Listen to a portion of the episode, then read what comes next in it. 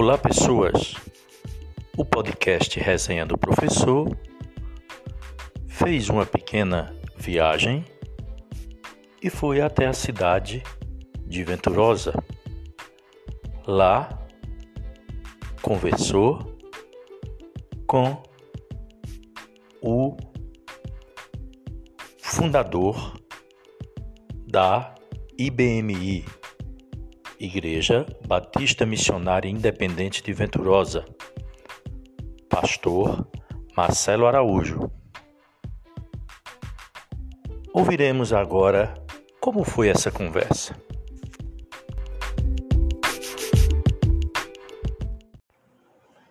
É, conforme o, a resenha do professor já anunciou na nossa introdução do episódio de hoje, hoje contamos com a presença, né, para termos uma conversa, uma prosa com o nosso pastor Marcelo.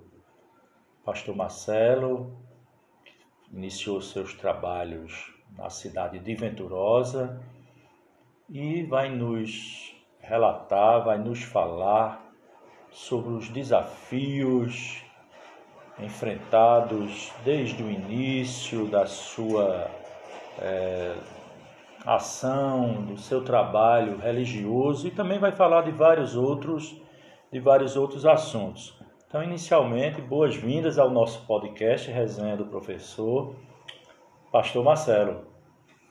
Boa tarde a todos. É, estamos felizes em poder participar é, junto com o professor César, uma pessoa que amamos e consideramos. Conhecemos o trabalho dele prestado aqui em Venturosa, na área da educação, e agradecer né, pela oportunidade de poder contribuir com essa entrevista, com esse bate-papo, para conhecimento né, das coisas em relação à IBMI, às áreas sociais. A gente fica feliz pelo fato de do professor César nos escolher para ser o entrevistado. Para mim é um grande privilégio, César. Fico, me sinto muito honrado por isso, vindo de uma pessoa como o senhor, para mim é uma grande honra e um grande privilégio. Então, pastor, é, antes da gente entrar mesmo na, na, na entrar na, na, igreja, digamos assim, entrar na pauta é, da, da, sua missão de pastor, mas nos fale um pouco das suas origens. Lá, lá atrás, pastor, aquilo naquele momento de infância, aqueles fatos marcantes, seja fatos familiares, fatos de adolescência, nós teve algumas dificuldades inerentes a esse sertão que nós né? Nascemos e nos criamos, hoje bastante diferente, mas em alguns tempos atrás a situação era um pouco diferente. Então, alguma coisa que tenha marcado esse momento da sua trajetória até se tornar este homem que nós conhecemos hoje, o pastor Marcelo. É a nossa trajetória aqui em Venturosa, né? Na verdade, os meus pais são paraibanos, os dois. Meu pai e minha, minha mãe, primos legítimos, casados na Paraíba e meu pai trabalhava numa, terceirizada para o DR. Então vivia cidades em cidades. E minha mãe um dia, quando chegou aqui em Venturosa para meu pai trabalhar na construção da Serra do Tará, que meu pai trabalhou ali na, na época da estrada de barro, minha mãe disse: Agora eu vou ficar aqui, não vou estar andando mais de cidade em cidade, vou me estabelecer aqui em Venturosa. Inclusive, dos, de, dos nove filhos, 10 com o que tem de criação a menina. Eu sou o último que nasci aqui em Venturosa, nasci e me criei aqui. Venturosense eu mesmo? Eu sou venturosense, né, venturosense. De todos os meus irmãos, eu sou o único hum. venturosense.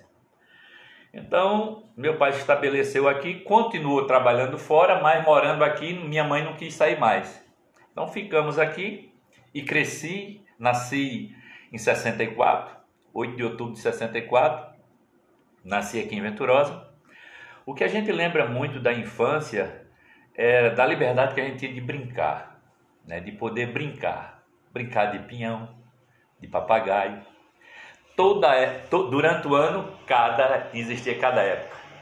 Você se lembra disso, César claro, sabe disso. Somos contemporâneos. Exato. Nós realmente vivemos uma infância. Uma infância de brincar, de realmente brincar de um brinquedo que era direcionado à criança sem afetar a nossa conduta, nem na área social, nem familiar de forma nenhuma. Nós tínhamos hora para sair, hora para chegar, hora para comer, hora de sentar na mesa, e quando saía de noite ela dizia: "Tá hora, tá aqui, se não tiver já sabe".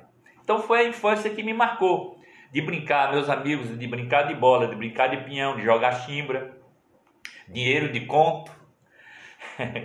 que era de Isso. papel de cigarro. De cigarro, cada cigarro mais difícil tem um valor maior. Um valor maior. Que Carlton era uma das notas mais valiosas. Mais caro e mais valorizada. Arizona, né, era Hollywood era intermediário. Exato. Então, isso nos marca, né? De andar num cavalo de pau feito de canafista. canafista. Quem é que vê mais isso hoje? Verdade. Ninguém vê. Uhum. Ninguém vê mais as crianças hoje realmente sendo a criança que a gente foi. Sendo a criança que a gente viveu. Então isso nos marca, né? É, quem tinha uma bicicleta na época? Um rico. Verdade. Um rico é, que tinha uma bicicleta, um filho de rico que tinha uma bicicleta. Eu lembro. A é... gente era carrinho de pau para puxar e brincar em caixa de sabão. Eu lembro, interrompendo a sua conversa, mas não tem como não lembrar, quando Sim. o senhor fala em bicicleta, Sim. eu acredito que aqui em Venturosa tinha também, lá na Pera, a, a feira, dia de quarta-feira, então tinha o galego da bicicleta. Que eu Conheci acho que vinha... demais. Pronto, então ele alugava. Alugava bicicleta que vinham para aqui também. Também, nas terças-feiras. Então a gente passava a semana inteira esperando o dia de aquelas bicicletas não muito novas, mas que alegria, né? Era ter aquele trocado quando tinha. Para alugar uma quando, hora. Quando tinha, né? Quando não tinha, era ver a galera da bicicleta e o pessoal alugando as bicicletas. Então, de fato, é, é, é marcante.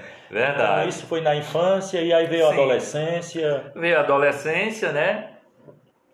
E comecei a estudar com oito anos, porque na minha época só se podia botar uma criança na escola com oito anos de idade. Na minha época. Isso é interessante, né? Hoje em dia eu acho que já vai nascer direto já dentro da escola. Verdade, a pré-escola, né? É, os os hotéisinhos, que chama, né? Os é. pais precisam trabalhar e colocam as crianças. Mas na minha época só entrava com oito anos. Não podia matricular um menino com menos de oito anos de idade, né? Então, entramos na escola. É, só estudei na época até a sétima série depois terminei o fundamental com um curso que fiz, o fundamental, mas já velho, né? terminei, e fui estudar. Mas com 14, 14 anos comecei a trabalhar é, não porque legitimamente precisava, mas é porque você começa a namorar, você 15 anos você começa a namorar e para ter um dinheiro a mais, meu pai não tinha condição de me dar. E, e a, a gente vai trabalhar para isso. E até que naquela época, né, pastor, não existia esse, digamos assim, esse politicamente correto, não, não. o estatuto da criança e do adolescente, não, não, então era 14 era anos comum. eu já estava trabalhando dentro de uma padaria, 14, 15 anos, ganhando meu salário. Mas o pai do senhor ainda aqui na região? Meu pai trabalhando. Ele disse a mim, olha, você trabalha se você quiser. Eu, eu, o seu estudo, a sua roupa e o seu calçado eu dou, não dou mais. Que era o que todo pai podia fazer naquela época. E, e muito, inclusive era muito. Era muito naquela época. Você ter nove filhos e bancar de estudo, calçado, roupa e comida. O essencial, né? Pronto, era o essencial. Eu parei de estudar porque me comecei a trabalhar, comecei a trabalhar e me dediquei ao trabalho e não dei muita importância naquela época. Depois vi a falta que me fez, né? A falta que me fez, também pela posição que exerço hoje. Tive que terminar o fundamental. Mas aí me tornei jovem. Mas também eu entrei numa época, no próprio colega meu de trabalho foi quem me ensinou a beber. Com 14 anos também eu comecei a beber. Comecei a beber e minha adolescência até os 30 anos foi de uma vida, depois eu comecei a beber socialmente, como todo mundo diz comecei a beber socialmente, como todo mundo diz. Depois eu perdi o controle disso, do que o povo chama, entre aspas, social, e me tornei um alcoólatra. Né? E quando eu me tornei um alcoólatra, aí já perdi o equilíbrio no sentido de não trabalhar mais, porque não conseguia, porque era viciado. E cheguei ao fundo do poço. Com 30 anos eu já estava um alcoólatra inveterado mesmo, bebendo muito. Mas nesse período já tinha constituído família? Já, já tinha. Eu me casei com 22 anos. A minha esposa foi quem disse, é, chegou uma época que disse, olha, não dá mais para viver com você porque você não tem mais o controle da sua vida. Eu já com três filhos, morando numa garagem ali do lado da casa da minha mãe, detrás da igreja velha ali. E foi quando eu pensei pela primeira vez tirar a minha própria vida. Né? Eu digo, se eu perder minha família, perder minha mulher e meus filhos, eu vou tirar minha própria vida. Aí recebi um convite no dia 2 de setembro de 95 para no sábado à noite para ir a uma, uma, festa de uma igreja. E nesse dia me entreguei a vida para Jesus. E aí a, existe um Marcelo até os 30 anos e um Marcelo depois dos 30 anos. Isso, é. é, então até 95 nós escutamos o pastor falar assim, inclusive esse momento, né, assim muito forte na vida dele, né, que foi esse esse ato, né, de, de coisas que não não construíram, ao contrário, quase Sim. que destrói uma família, né, porque Sim uma separação, mesmo que o senhor tivesse ficado aqui na Terra, mas uma separação já causaria um dano, é, muito, um grande. dano muito grande na família, e se o senhor tivesse tom, é, seguido o que pensou, seria uma tragédia maior. maior. Então, de fato, é um período que deve ser é, lembrado apenas como ilustrar para tantas pessoas que nos escutam de que é possível sim, é de que é possível sim através de várias formas, no caso específico do, do, do pastor Marcelo, do então Marcelo, Sim. Né, foi um chamado em uma igreja e a gente já vai entrando nesse, muito interessante, nesse ponto. E a partir daí, como foi essa, essa sequência? Porque também não foi de um dia para outro que as coisas adquiriram as atuais configurações. Foi o, o chamado naquela igreja, naquela festa, que de fato foi uma festa, né? Sim. No melhor sentido da Sim. palavra. Ali foi, para mim, foi é uma verdade, festa que marcou. Que foi um encontro, né?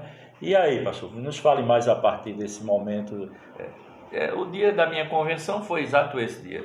dia foi dia 2 de setembro de 95, num sábado à noite, pronto, aí foi o dia da minha convenção, quando eu entreguei a minha vida para Jesus, de corpo, alma e espírito. Eu tinha 30 anos de idade. Hoje estou com 56, vou completar agora em outubro. Era uma denominação que ainda hoje existe? Ou... Sim, era uma denominação que ainda existe, a Igreja Batista Nova Visão, uhum. aqui em Venturosa. E o pastor da época era o pastor Vladimir Silvino da Silva, pastor Vladimir, pastor de Recife que tinha vindo para cá. Ele era quem era o pastor da igreja, e inclusive foi o pastor que me batizou e que me consagrou a pastor depois. Então, mas ali começou a minha história. Começa uma regeneração gradual. Isso não é da noite por dia, César. É uma regeneração. O Evangelho é uma regeneração. Ninguém muda completamente da noite por dia. É Deus que faz essa transformação. Então houve todo um processo. Do dia que eu me converti até eu ser consagrado pastor, foi cinco anos de experiência no Evangelho, de experiência no Reino de Deus. E quando eu me converti, ali era a minha única opção. Todas as outras coisas eu tinha tentado e deu errado na minha vida. Jesus foi. Eu disse: Ó, oh, Jesus, estou me entregando de corpo, alma e espírito. Eu não tenho nenhuma outra alternativa a não ser o Senhor. E vi que o segredo do Evangelho é justamente esse, César. Se você entregar o seu coração para Jesus com reservas, confiando nisso, naquilo, é como que você tem escape. Ele não tem o efeito que deveria ter na sua vida. Mas quando você diz, Jesus, tu é a tua, minha, tua, Jesus é a minha única saída. Então ele se torna o Senhor completamente na sua vida. Você não tinha outra alternativa. Porque eu estava no fundo do poço. Então o que é que aconteceu? Jesus começou a transformar a minha vida. A primeira coisa que ele fez foi regenerar, regenerar a minha casa e a minha família, que era o que eu mais queria. Então, no que ele edificou minha casa e minha família, tudo mudou na minha vida. Depois eu fui ganhando a confiança, depois eu fui ganhando a credibilidade, mas a, na minha casa eu já estava bem. Porque você estando bem em casa, César, não existe problema lá fora que você não resolva. Agora, se você tiver mal em casa, um mal problema desse tamanho lá fora se torna gigante, grande, porque você já não está bem, não adianta onde você deveria estar bem. O alicerce, né? Uma casa sem alicerce racha Sim. e, e cai. A base de toda hum. a família, é, a família é a base de toda a sociedade, é a célula mãe. Então, o que é que acontece? Quando se estabeleceu o meu lado, pronto, todo o caminho certo. Então, minha, minha esposa também se converteu, minha família começou a congregar, minhas irmãs veio para o Evangelho, meus irmãos. Na verdade, ganhei meu pai, ganhei minha mãe, ganhei irmãs, irmãos. Então, mudou toda a minha história. Então comecei, Sim. não entrei na igreja para ser pastor nem para ser nada, Sim, entrei para ser salvo. Mas ainda, ainda estava na, na denominação inicial. Sim, passei cinco anos na denominação inicial. Né? Passei cinco anos ali, sendo trabalhado, ensinado, sendo cooperado pelo pastor, sendo discipulado. Né? Então, ali foi a, a base religiosa ele, ele já via no senhor, como é assim, essa questão, ele já via que o senhor tinha esse potencial? Sim, as pessoas ou não, era dire, ou não é uma coisa assim direta, né, pastor? Não, as pessoas descobrem a liderança ministerial, porque a Bíblia fala dos, dos dons ministeriais, né? No livro de Coríntios, Paulo revela sobre os dons ministeriais. Então, o que é que acontece? Quando o pastor começa a lidar com você, como hoje a gente lidera, eu já consagrei outros pastores, a gente vê o chamado, porque pastor não é um curso teológico de ter um diploma na parede. Pastor é um chamado. A palavra pastor vem de apacentar. É diferente da palavra padre que vem de pai. A palavra pastor é diferente porque no sentido a palavra pai tem o sentido de cuidar, mas o pai muitas vezes ele age por, por ser filho de uma forma parcial, então, pastor não, ele age imparcial porque ele, ele tem o dever de apacentar, não apenas só de ser pai. Então, o pastor ele começa a perceber que você tem um desenvolvimento espiritual em relação à liderança. Eu já tinha, no sentido, na área que eu trabalhei de panificação, eu era líder. Na área que eu treinei de artes marciais, também eu era líder na arte marcial, que eu treinei nove anos. Me tornei. Em eu disputei 32 campeonatos de artes marciais. Então, na área religiosa, quando eu entrei, me, me observaram essa parte de lírica. Mas o chamado, quando vem diretamente para você, você de imediato você recusa porque você não se acha capaz. É, eu jamais me, me acharia capaz e, e, ainda hoje digo que sou incapaz em relação ao cargo que eu estou. Né? Eu sei que com cinco anos depois fui consagrado a pastor, já por essa denominação, mas eu tentei ligar essa igreja duas vezes a esse a essa denominação. Mas Deus não permitiu. Né? Terminou, Deus disse: eu, quero, eu quero fundar uma denominação aqui com você. Então aí a gente começou esse ministério. A partir de então, no ano 2000, 99 na verdade, que a gente começou o nosso ministério. E hoje está aí, vai completar 22 anos, 23 anos. E aí o ministério começou assim muito ainda Difícil. Difícil naquele prédio, ali alugava uma garagem ali, outra, né, outra lá, como a gente gosta de falar. Passei por três garagens. É, imagina. Eu fui pastor de garagem. Literalmente, né? Literalmente. E a primeira e garagem de frente ao Banco do Brasil. Né? No melhor sentido, porque sim. foi período de ensinamento e de aprendizagem. Sim, sim, sim, sim. Quando eu vejo hoje líderes começando em garagem, e eu vejo alguns serem criticados por isso, eu não critico, porque foi ali que eu comecei. Foi ali onde eu chorei, foi ali onde eu, eu comecei o meu ministério. Inclusive, de frente ao Banco do Brasil, num prédio muito estreitinho ali, pegado ali com a casa de seu Zé Zacarias, num prédio muito estreitinho que tinha ali, ali nós começou. Depois a gente foi para aquele prédio ali, aonde hoje é de Ismaelzinho ali, esquina. Na esquina. Já depois um pouco maior. E já é maior. E depois viemos aqui para o prédio onde era a farmácia de Nininho, hum. que era de Dulce Bilio Mercado. Lembro, sim, Lembra lembro, sim. E depois a gente veio para cá. Mas Quer dizer, passei por esse processo. Hum. Aqui já foi, foi o, né, a solidificação de um projeto maior. Sim, aqui já foi.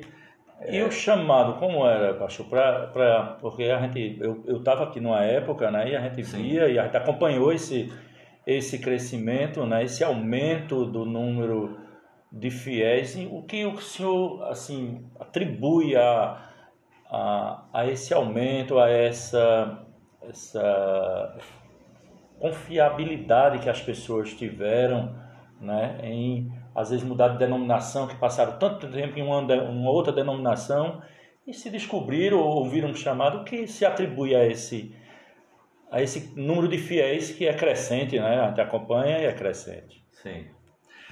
É, a gente só pode atribuir isso primeiramente a Deus. Só Deus é quem pode fazer isso, porque a Bíblia diz só o Espírito Santo é quem tem poder de convencer o homem do pecado, da justiça e do juízo. Ninguém convence ninguém de sair de uma denominação para outra. Só quem faz isso é o Espírito Santo. Por que o Espírito Santo faz? Porque ele é o convencedor. Agora, o testemunho de um líder influencia muito. Né? Que? Se você vê a transformação na vida de uma pessoa, César, você não está ouvindo falar, você vê, você sabe, você conhece, você, você atribui a quem? A Deus aquilo que foi feito. Então, como você às vezes não quer estar no lugar onde você viu pessoas que foram transformadas? Né? Na, no meu caso, não só eu, mas uma equipe que trabalhou comigo, uns que estão comigo, outros que não estão comigo, outros que abriram outras igrejas que estão também trabalhando, né? Então, eu, o testemunho ele tem uma influência muito grande na convenção das pessoas. Assim como, por exemplo, nós tem aqui ex-alcoólatras, ex-prostitutas, ex-macumbeiros. Aqui tem. Na verdade, a igreja evangélica é tudo feita de ex. De ex alguma coisa. É, mas também tem alguns que não são ex, né? Que estão por. Né? É, e agora, eu, é isso que eu queria dizer mas também tem muitas pessoas que não viviam em nada disso. Muitas vezes as pessoas são taxadas que o evangélico é disso. Não, mas eu conheço pessoas aqui que vieram que não viviam em nenhum tipo de vida, que viviam inclusive financeiramente bem, que, mas não vivia bem espiritualmente. Não eram prostitutas, não eram alcoólatras, não eram drogados, não, apenas não estavam bem espiritualmente. Eram pessoas normais, do convívio social e que tiveram um encontro com Jesus Cristo, sem ser nada disso do que eu fui um alcoólatra. E hoje congrega. Eu tenho aqui na igreja médico, tenho dois médicos, tenho advogado, tenho vários pedagogos aqui, professores, professores muitos é. professores eu tenho aqui.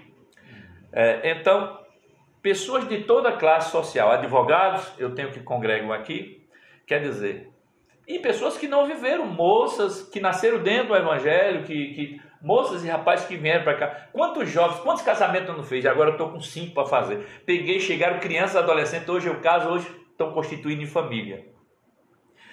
Então, o evangelho ele é tocado pelo poder do Espírito Santo. O Espírito Santo é quem toca as pessoas. Você não tem poder de convencimento, você tem poder de pregar, mas de convencer não, que cada pessoa tem o seu conceito de pensamento. E é importante que se tenha. É importante que se tenha. Às vezes, é, eu, eu me recordo, não é uma conversa recente, sabe, pastor?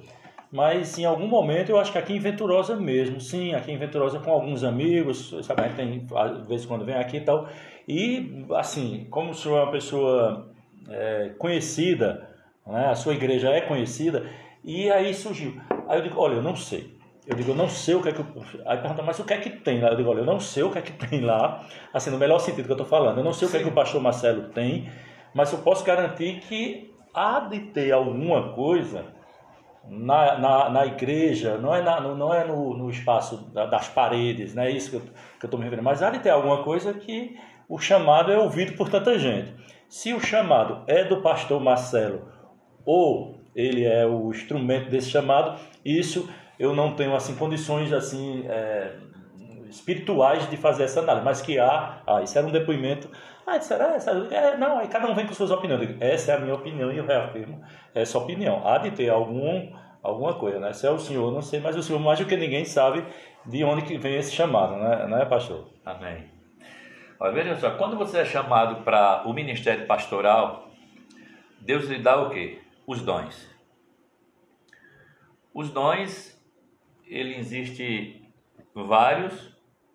Um deles é pregar, mas o dom, ele não vem junto com o conhecimento. Deus dá a sabedoria, mas o conhecimento você tem que buscar. Eu sou um cara, por exemplo, que estudei só até a sétima série, depois terminei o ensino fundamental em um curso supletivo, mas eu gosto de ler. Isso, é, todos os meus livros levei agora para casa, está na minha biblioteca em casa. Então, César, você só tem dentro de você aquilo que foi colocado. Então, eu sou um pastor que estudo, que, que viajo, para quê? Para buscar conhecimento. Agora, quanto mais conhecimento você tem, mais as pessoas têm prazer em lhe ouvir, porque você é um cara atualizado. Não, não adianta um pastor dar só glória, aleluia. Não adianta um pastor simplesmente pelo título. As pessoas querem ouvir quem tem alguma coisa para ensinar além do que você já aprendeu. Sabe? Isso é a mesma coisa de um professor.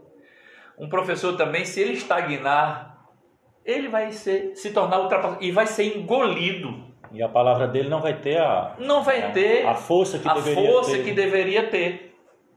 Então o que é que acontece? Agora a gente sabe, por exemplo, que há uma unção sobrenatural de Deus no, no, dentro de uma esfera espiritual sobre a IBMI. Agora, o que há também aqui? Uma administração. Nós temos 20 ministérios funcionando aqui dentro. 20 ministérios funcionando. Que isso envolve, por exemplo, o meu projeto de evangelismo aqui em Venturosa, eu sou a única igreja que fiz isso aqui. Quer dizer, eu fiz um projeto de evangelismo aqui para evangelizar toda a cidade, casa por casa. Eu consegui fazer em três anos. Uma ousadia, né? É, eu passei três anos. Então não existe uma casa em Venturosa que não tenha passado um membro da nossa igreja evangelizando. Quer dizer, o que nós temos aqui é fruto de trabalho. De trabalho feito com estratégia, com, com, com relatórios. Se você me pedir relatórios dos meus 20 anos de trabalho, de todos os meses, de 20 anos de trabalho, de todos os meses, de cada departamento da minha, da minha denominação, eu lhe entrego de 20 anos todos os relatórios mensais do, da minha liderança. Aí muitos pastores não fazem isso e quer ter resultado. César, Deus abençoa quem trabalha sério, quem trabalha de uma forma correta. Pois é, o louvor é importante. Agora, paralelo ao louvor, a ação Sim. é o que fortalece, né? Sim. Porque existem coisas que são Sim. muito terrenas, muito práticas, que necessitam de uma administração. Não adianta só, é claro que é necessário, né? E aí, às vezes, a gente vê tantas garagens abrindo e fechando, no sentido maior da, da, da né, da, Porque da, depende. A igreja é um órgão e uma organização. Trabalha paralelamente. Ela é um órgão como o corpo de Cristo e é uma organização como denominação. Então o líder ele tem que trabalhar nessas duas áreas e anda em paralelo. Se você não é um administrador, é, você tem dificuldades na liderança de uma igreja. Por quê? Primeiro, por exemplo, sua igreja é organizada, existem muitas igrejas nem CNPJ tem. Quer dizer, para o Estado ela é irregular. Se ela é uma igreja irregular e ela quebra as leis dos homens, ela já quebrou a lei de Deus por não obedecer a lei dos homens. Não adianta falar uma coisa e fazer outra, né? Então, pronto, nossa igreja, por exemplo, ela é organizada, ela é uma igreja, é uma instituição totalmente organizada juridicamente, todas as filiais, todos os ministérios.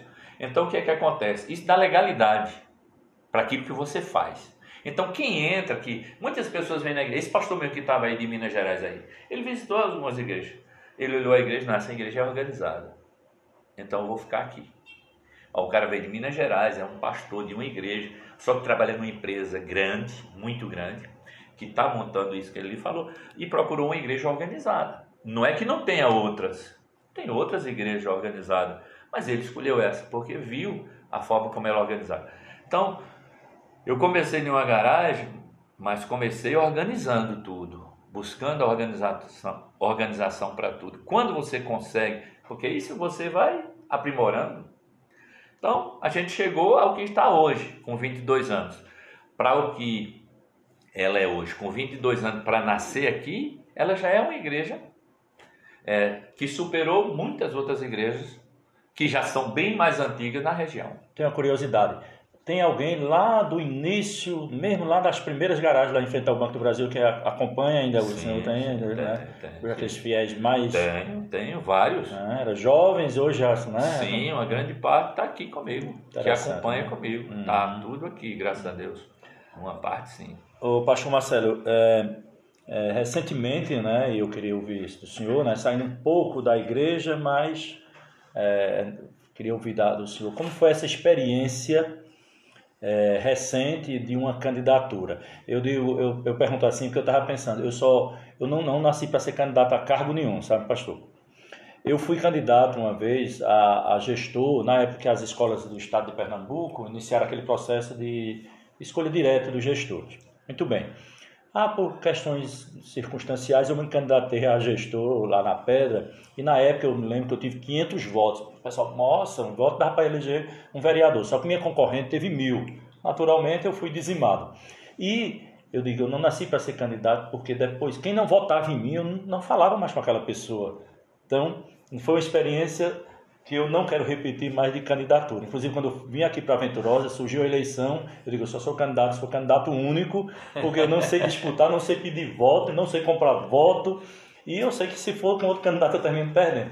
Aí não apareceu o candidato, então eu sou candidato. Mas enfim, hoje o entrevistado é pastor Marcelo.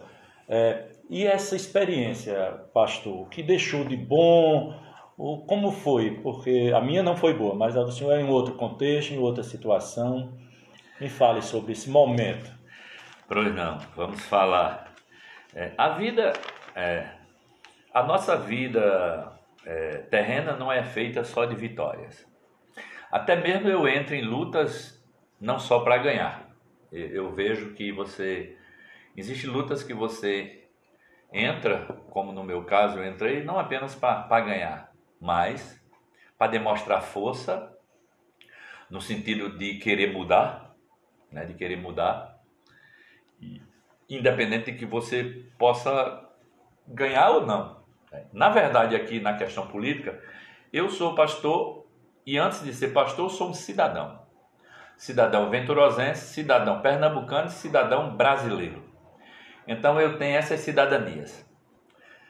Como cidadão, eu tenho um direito, direito tanto eclesiástico como direito como cidadão de me candidatar por, pelo segmento que eu creia que seja melhor, que na área política no Brasil nós temos uma dificuldade muito grande. Qual é? Quando se diz assim, vamos escolher o melhor. No Brasil nós não temos o melhor, nós temos o menos pior.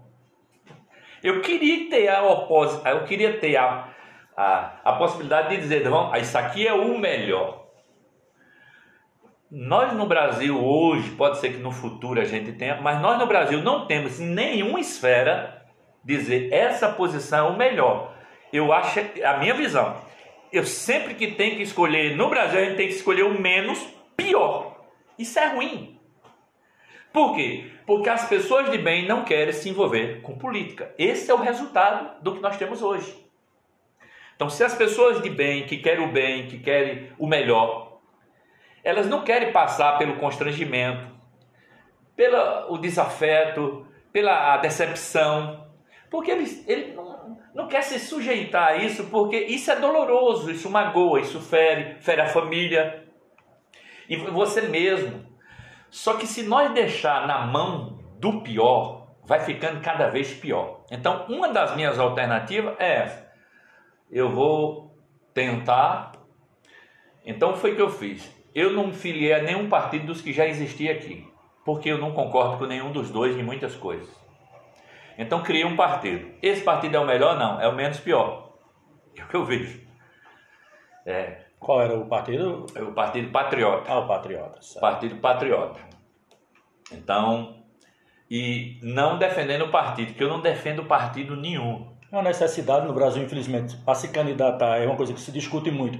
Tem que ter um partido. Eu acho então, isso errado, é, Claro, você não tem uma Eu acho isso erradíssimo. Eu acho que um cidadão brasileiro teria o direito, se ele tem um segmento, de se candidatar independente de partido. Isso é que eu acharia correto. Aí, Mas como? E aí o vício está aí, nesse partido, nesses partidos Sim. que são comandados por pessoas, e...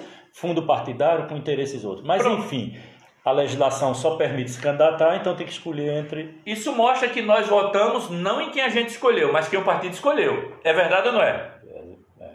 É Nós escolhemos um presidente que, que, ou um deputado ou um senador que, que você escolheu? Não, porque eu votei, por exemplo, num cara de Petrolina para governador, na época. Mas aquele cara de Petrolina foi escolhido pelo partido dele para ser o candidato. Eu dizia que existia democracia se nós escolhesse a pessoa, independente que tivesse em partido. Eu dizia uma democracia perfeita. Mas o partido é quem apresenta o candidato, que significa que o candidato não foi eu que escolhi, foi o partido que escolheu e a gente escolhe os do que o partido escolheu. Então a mesma coisa que aconteceu aqui e acontece no Brasil. Nós não votamos em quem a gente quer, e sim quem o partido a coloca. Então aí o que foi? Eu tinha um chamado nessa área, eu orei 12 anos. 12 anos eu orei, César, para poder entrar em política. Porque eu sei que quando você entra em política, ou quando você começa a agir numa área política, você tem o quê? Você arruma inimigos naturalmente. Olha, eu já tenho os inimigos por causa do evangelho. É, eu imagino. É, e quando você entra na área política, você esses inimigos se multiplicam, né? E os visíveis e os invisíveis. Os né? invisíveis. Então o que é que acontece? Mas quando você está disposto e decidido a fazer algo por um povo, porque esse é o meu chamado. Não, o meu chamado não é para fazer algo para mim, sim para as pessoas. Né? Então, você arrisca, você vai, você se expõe. Por exemplo, João Batista, ele, a cabeça dele foi cortada por causa da dança de uma moça que Herodes pediu, pediu a cabeça dele. Quer dizer, ele se expôs porque ele condenou o pecado daquele cara. Quer dizer, mas ele fez a função dele como liderança, mesmo que a cabeça dele foi entregue numa bandeja. Por que Jesus foi crucificado? Porque não agradou aos fariseus e aos saduceus e aos religiosos daquela julgamento época. político. Julgamento, ali houve um julgamento político e um julgamento religioso. Sim, quando ele se intitulava né, o filho de Deus, Isso, o enviado, ali é um julgamento religioso. Mas religioso. ao mesmo tempo ele pregava uma igualdade entre as pessoas. Né, que, que, se... que houve um julgamento político também. Então o que é que acontece? Quando você entra na política, você entra pensando em fazer pelos outros. Porque para mim, César, eu não preciso buscar nada para mim, eu já tenho do que viver, eu tenho a minha família, eu tenho a minha vida, eu tenho a minha igreja, eu tenho tudo. Então, quando você se torna político, você se torna político para quê? Para representar, não é para ser. Que inclusive foi interpretado errado agora. Sério, o pastor quer ser. Não. Eu já sou pastor e não preciso nem de área financeira e nem preciso de, de, de autoridade política, porque eu já sou uma autoridade eclesiástica e, de fato, para vereador eu estou me diminuindo e não crescendo. Então o que é que acontece? Eu queria representar na época, né? mas eu criei o que? Um partido político que existe aqui. Esse partido político ele é uma terceira via. Que o meu sonho é que todas as cidades pequenas criem essa terceira ou quarta via para a gente sair desse monopólio de A e B. Co, a e B, é, é, co, co tal, co tal, pelo sim, amor de Deus. Sim, ainda está cansado. E, então, o, a nascer um terceiro partido, que aqui houve uma influência nesse caso, nascer um terceiro partido é uma opção. Aí você veja só, eu, como candidato a vereador pelo Patriota, eu tive 386 votos, sem comprar um voto, sem subjugar a igreja, sem comprometer a minha vida pastoral, sem nada disso. Quer dizer, para mim foi muita coisa. Então há uma possibilidade não, de uma terceira via. Eu, eu não vejo uma derrota. As pessoas enxergam como uma derrota, eu não vejo. Eu vejo que foi uma grande vitória. Que eu vi que teve 300 e tantas pessoas que estão tá insatisfeitas com tudo isso que está aí. Agora, se eu tivesse usado o mesmo método. Teria o triplo. Sim. sabe, Você está entendendo? Eu teria o triplo. Ou então, se eu tivesse entrado para me eleger, eu sabia como eu, tinha, eu me eleger. Como? Não, eu quero me eleger. Pronto. Só que eu maquiaria. E eu, quando aceitei o evangelho, foi para tirar a minha máscara, não para colocar. Eu sei muito bem o que é política. Por exemplo, eu como, partido, eu como presidente do partido, eu colocaria 5 ou 10 candidatos a vereador, somaria o voto de todo mundo e eu entraria porque eu era o mais votado. Pronto. Eu estava eleito e talvez mais um. Eu quis primeiro provar como líder do partido qual é a minha influência política, e foi demonstrado. Eu não quis maquiar. Até mesmo porque se eu tivesse sendo eleito dessa forma, eu estava maquiando a minha própria igreja no sentido politicamente. Estava caminhando para um momento, esse negócio ruim, viu? Exato. Então eu não, não ia me submeter a isso. Então o que é que acontece? Quando aconteceu isso, beleza? Então qual é a nossa intenção? Eu queria representar, é, a nossa intenção de representar, que eu fui o primeiro vereador, César, a apresentar 12 projetos, 12. Isso aí eu vou deixar para você. 12 projetos. Nenhum vereador até hoje em Venturosa se candidatou apresentando projetos. Nenhum. Depois que eu me apresentei aqui apresentando projetos e publicando projetos, eu vi outros vereadores copiar, vi outros começar a fazer, isso já mudou a política de Venturosa. É, então... Eu vi até candidato a prefeito fazer isso, que antes não fazia. Então isso despertou uma política nova, uma política diferente, uma política de proposta. Então isso trouxe inovação à questão política de Venturosa. Depois eu vi pessoas fazer. Então eu eu lido com a comunidade venturosa como pastor há 22 anos. Então eu sei da necessidade do povo porque eu tenho eu tenho 11 congregações rurais nos municípios de Venturosa, Pedra e Buíque em volta aqui. Então eu lido com a necessidade do povo. É, quantos cerimoniais eu não faço fúnebre em Venturosa que eu vou entrar dentro de uma casa que não cabe nem um caixão na sala. Faço de crentes e de não crentes, da minha igreja e de outras igrejas que eu sou chamado para fazer. Sabe o que é que ele disse, pastor? Se a gente tivesse um lugar para botar, nós não tem. E o lugar que tem é pago, nós não pode pagar. E qual era o meu sonho?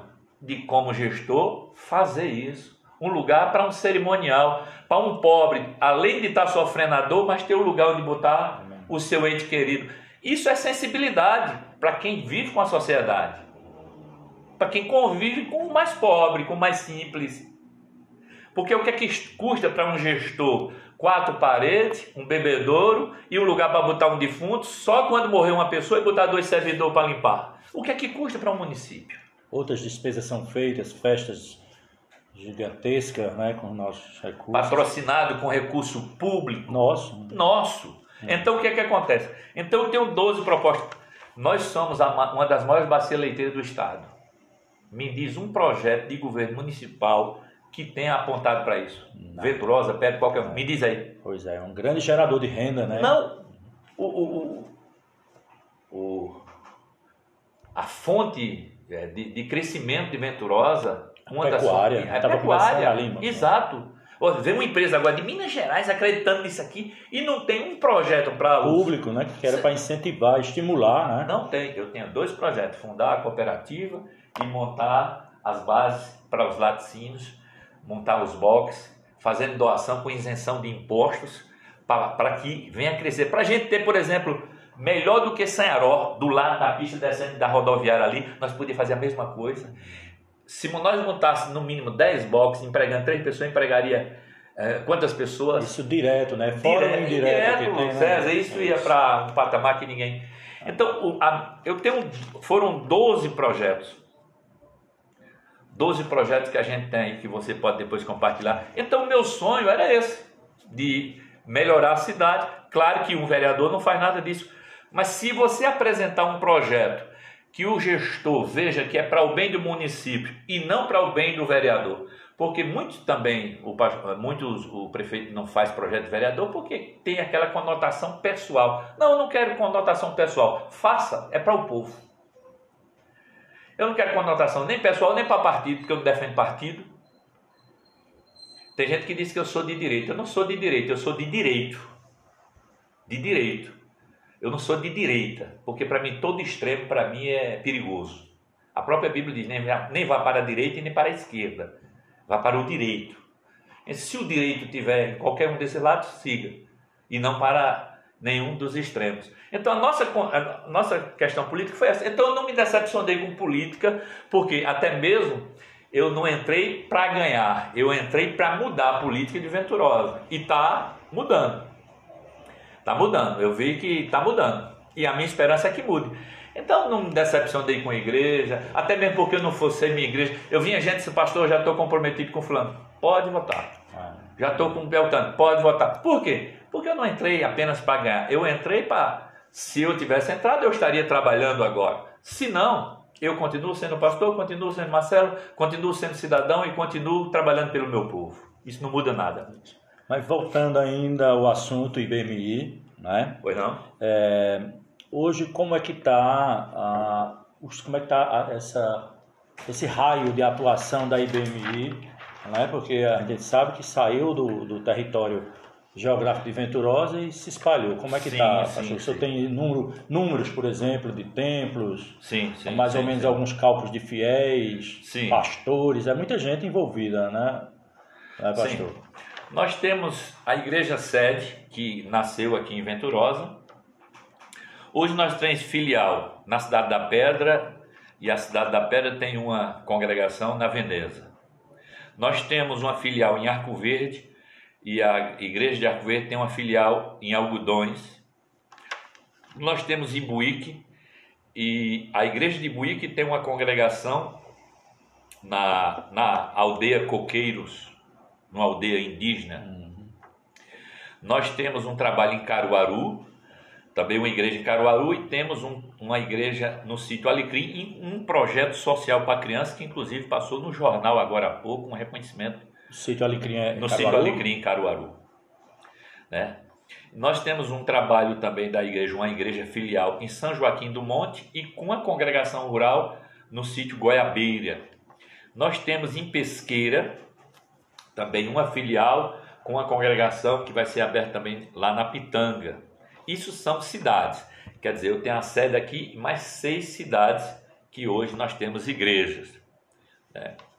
A, a igreja sede, a igreja sede aqui, ela tem trabalho no São Francisco, São Francisco, município da Pedra, com a congregação construída.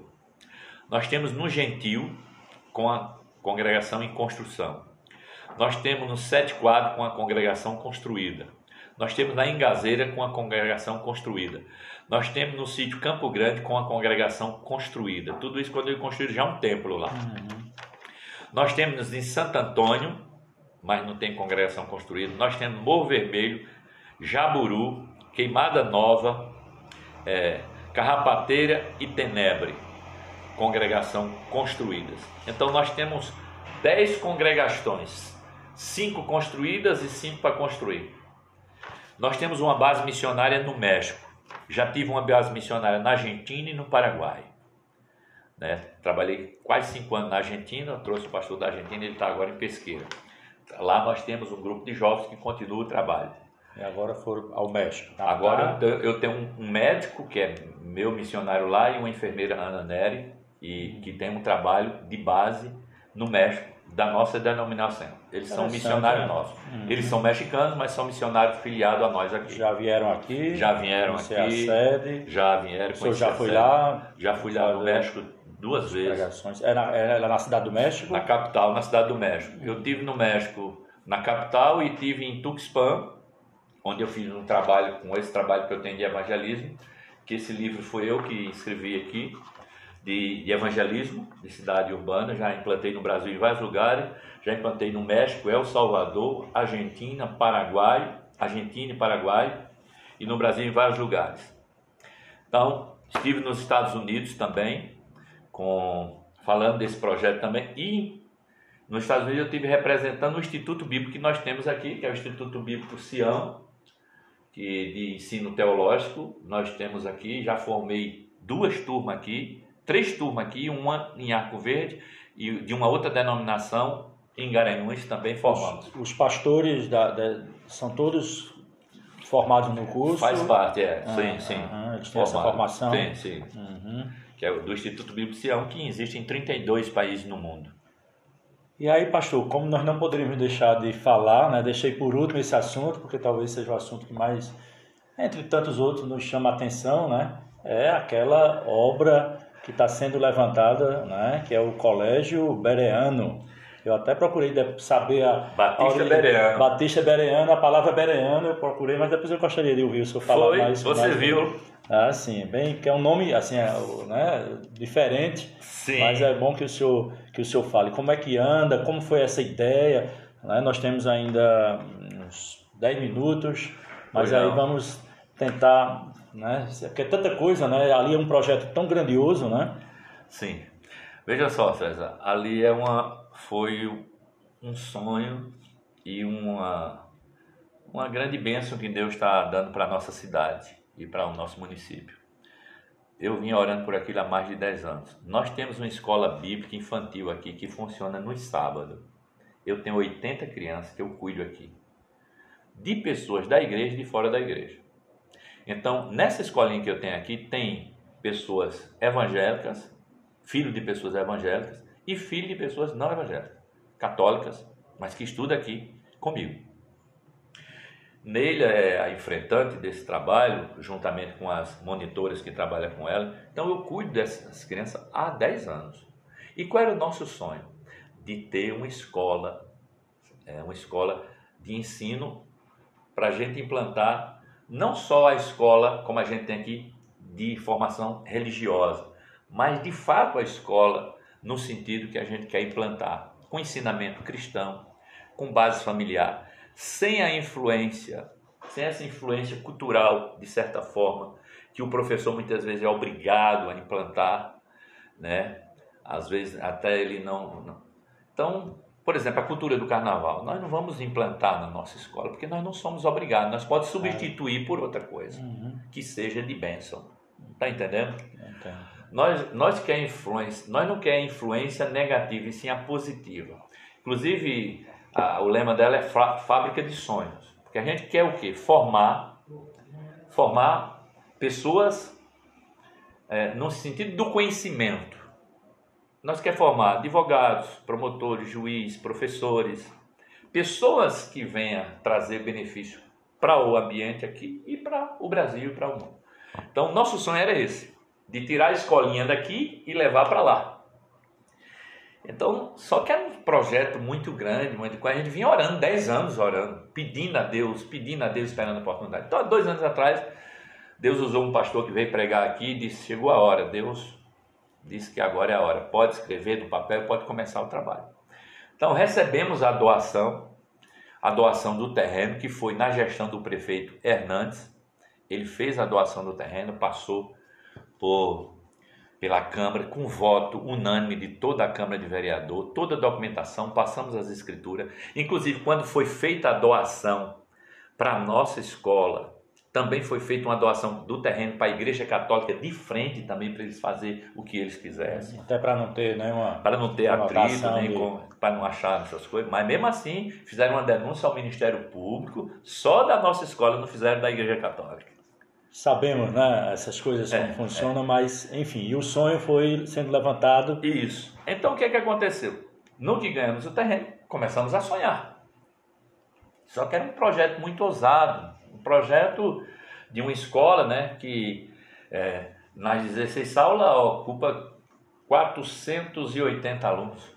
Salas, laboratórios, é, tudo, tudo, tudo. Uma escola de grande porte não é de pequeno é, porte. A, a pretensão é, é, ensino fundamental. Fundamental. Uhum. Do ensino fundamental. Até o ensino fundamental. Uhum. Até o ensino fundamental. Certo. Agora, à noite ela vai funcionar como curso profissionalizante. Sebrae e Senai. Porque o meu, meu intuito é de botar os nossos jovens aqui para profissionalizar. Claro. Eu quero profissionalizar os nossos jovens. Uhum. Com Sebrae, Senai e cursos profissionalizantes à noite. Né? Então, o intuito da escola é esse Muitas pessoas criticaram, algumas pessoas sem ter informação, e a gente até releva, não, não discute, não debate, porque as pessoas, por não ter informação, diz que ela é uma escola apenas de cunho é, particular e por isso, isso. Veja só, ela, ela é de cunho particular no sentido que ela pertence a uma denominação. Não é pública. É como o americano ela, batista, é como o é colégio adventista. Ela não é municipal, nem estadual, nem federal. Portanto, é uma escola é particular. particular. Então, mas qual é a nossa intenção e como ela foi feito o estatuto para ela funcionar no futuro? É bem, isso é importante as pessoas saber. No futuro, ela vai, ela vai funcionar com porcentagem de pessoas não pagas da igreja e também lá da comunidade. Vai ter uma porcentagem não paga. Outra porcentagem vai ser paga. Mas num processo de quê, César? Eu tenho empresas empresas de pessoas da igreja e fora da igreja que querem o quê? Eles vão adotar aquelas crianças.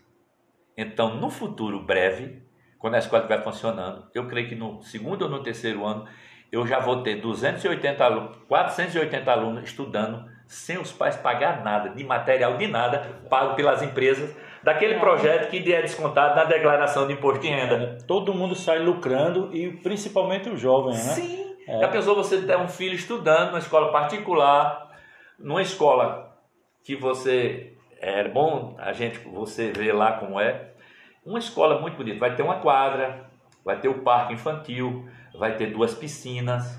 O pastor, e na parte, eu acho que eu já vi alguma coisa, na parte pedagógica, é um pessoal, é, tem um, como, como vai ser essa orientação?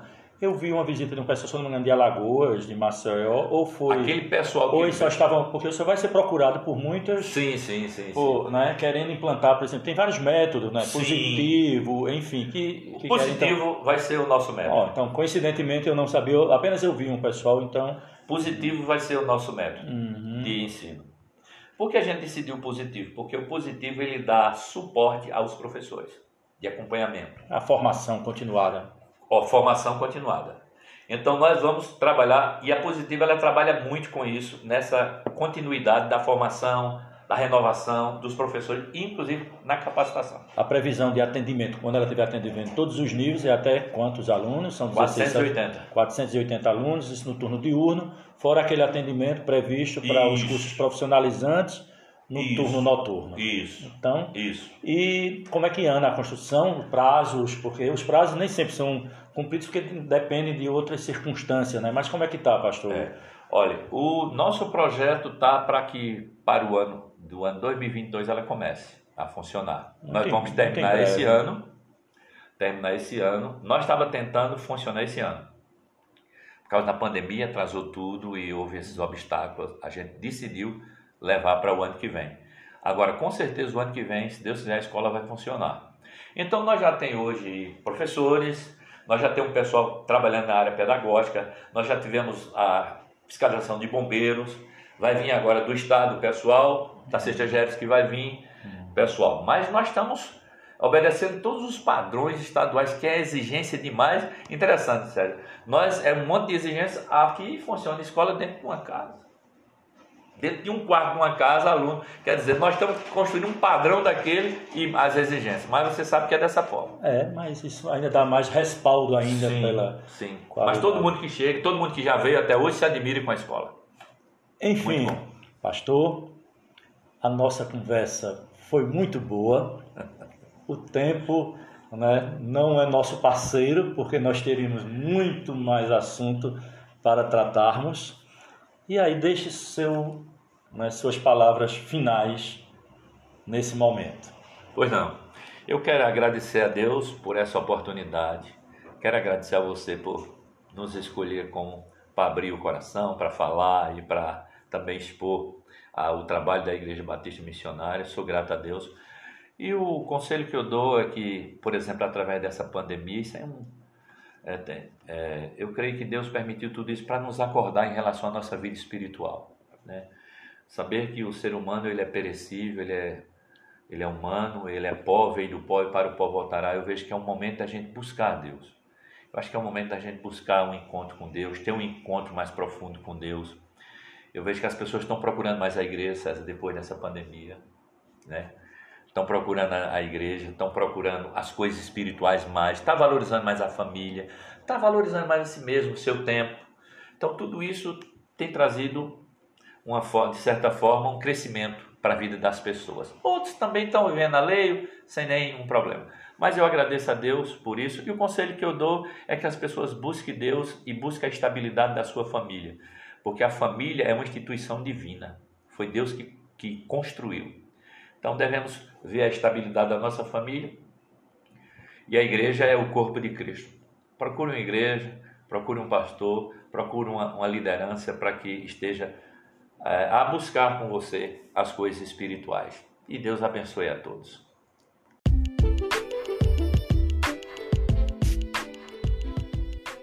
E assim, o podcast Resenha do Professor conclui mais um episódio. Agradecemos a todos e a todas pela atenção.